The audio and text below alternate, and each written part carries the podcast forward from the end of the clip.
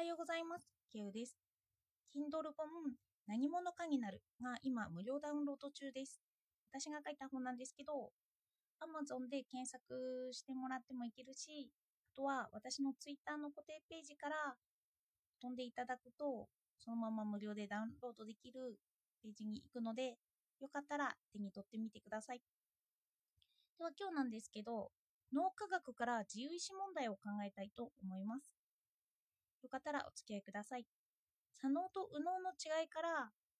左脳が自分だと仮定するんですよね。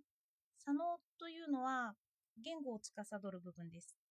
右脳は感情、左脳は言語と大雑把に思って話を聞いてみてください。そして思考実験として左脳からなる言葉を自意識とします。言語化によって意識に上る部分ですね。例えば私が嬉しかったとしてそれを意識的に嬉しいのだと言う。そう言うことによってそれが自分の意思だと思うということ。言葉が自分の意思だということなんですけど、これを論破していきます。昨日もした実験結果を引用します。例えば、右脳と左脳が分離している患者さんを調べると、右脳で見せたことが左脳に判断できないので、左脳は現実とは違った判断をするそうです。例えば、右脳にグラビア写真を見せるんですよね。すると、被験者は笑ったと言います。そして私たちが客観的にその行動を見ると、その被験者はグラビア写真を見たから笑ったのだと推測します。でも、右脳差の分離患者の人は、右脳で受け取ったことを左脳に左右でき、作用させれないんですよね。つまり言葉として左脳に行かないから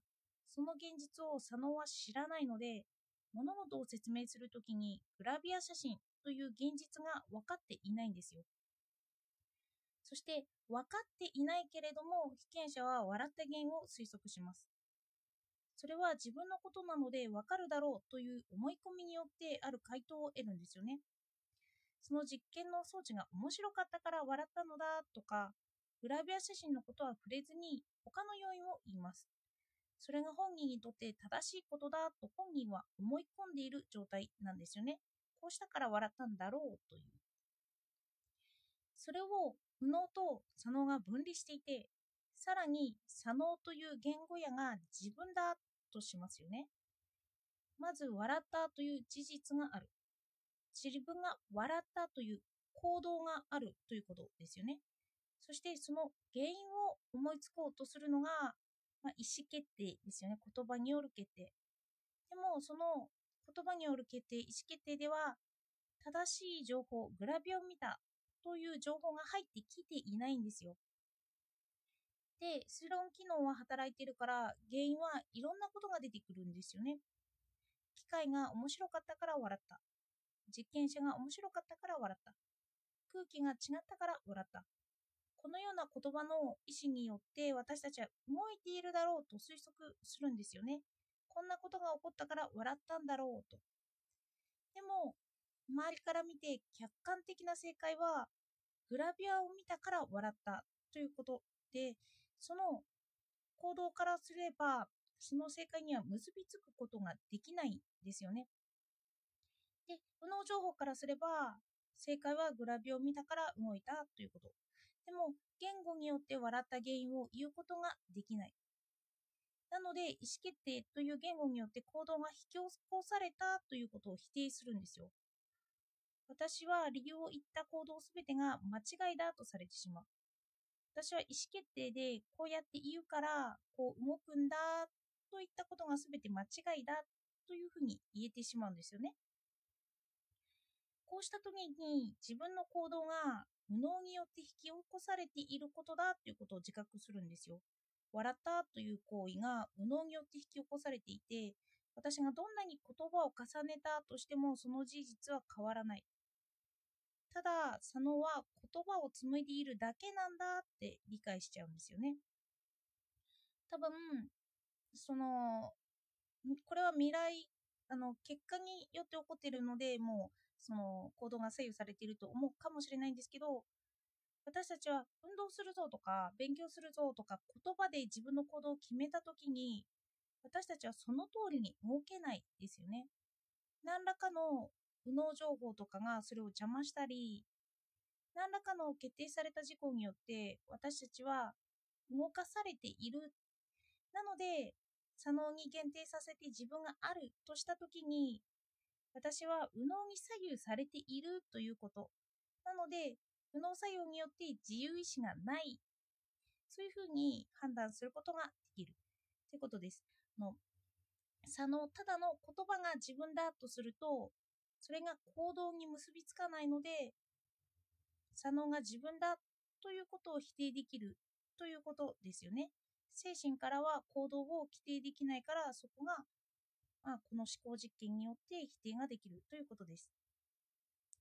でも現実問題としてあここで思考実験をやめるとしますね。右脳と左脳は脳の一つとしてくっついているんですよね。実際には相互作用しながら私たちは行動を決めています。脳が分離して右脳で捉えたことを左脳に移し替えられない患者さんなんですけど、でもこれってあの言語でグラビアとか言うじゃないですか。その情報が言葉で言うことによって左脳に移し替えられる。左脳に入ってくるというんですよね。例えば今まではグラビアを見たというのはわからない。でも声に出してグラビアを見たという事実が伝えられると、すると思考にそのグラビア見たという情報が入るから正しく推論できるようになると言います。すると思考によって私は行動したのだということもできるかもしれませんよね。その前後感がよくわからなくなるから言葉によって動いていたんだ。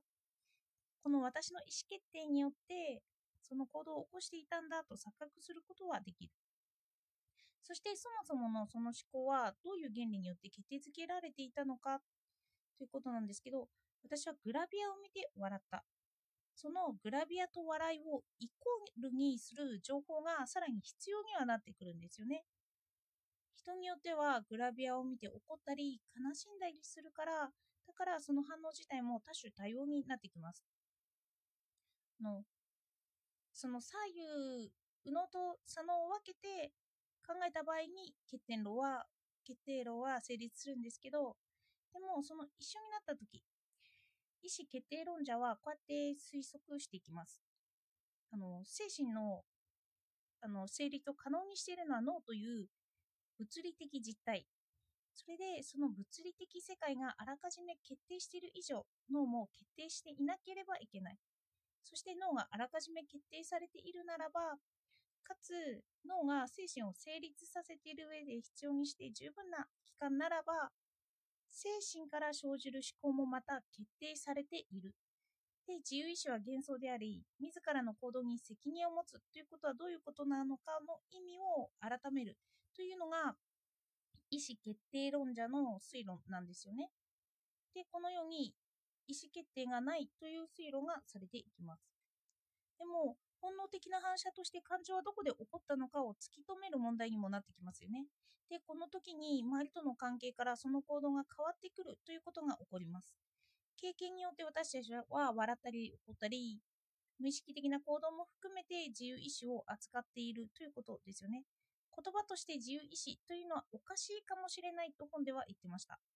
ただ、左脳で考え出した言葉を自由意志というのはおかしいって。で、私たちは脳が分離されていないから、右脳も合わせて判断をしてるんですよね。最近の自由意志の回答としては、その笑うとか怒るとか人によってバラバラであることに焦点が向かっていきます。で、周りとの関係によってその行動が変化しているということ。遺伝子レベルでも動物でもある種の本能行動はあるレベルを超えると変化するって言います。アリが1匹いればただ歩くという行動も、アリが100匹いれば巣を作る行動に変わるようにという感じですよね。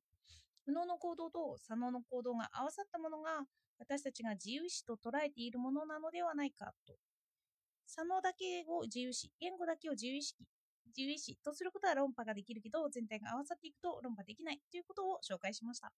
では最後までお聴きいただいてありがとうございました。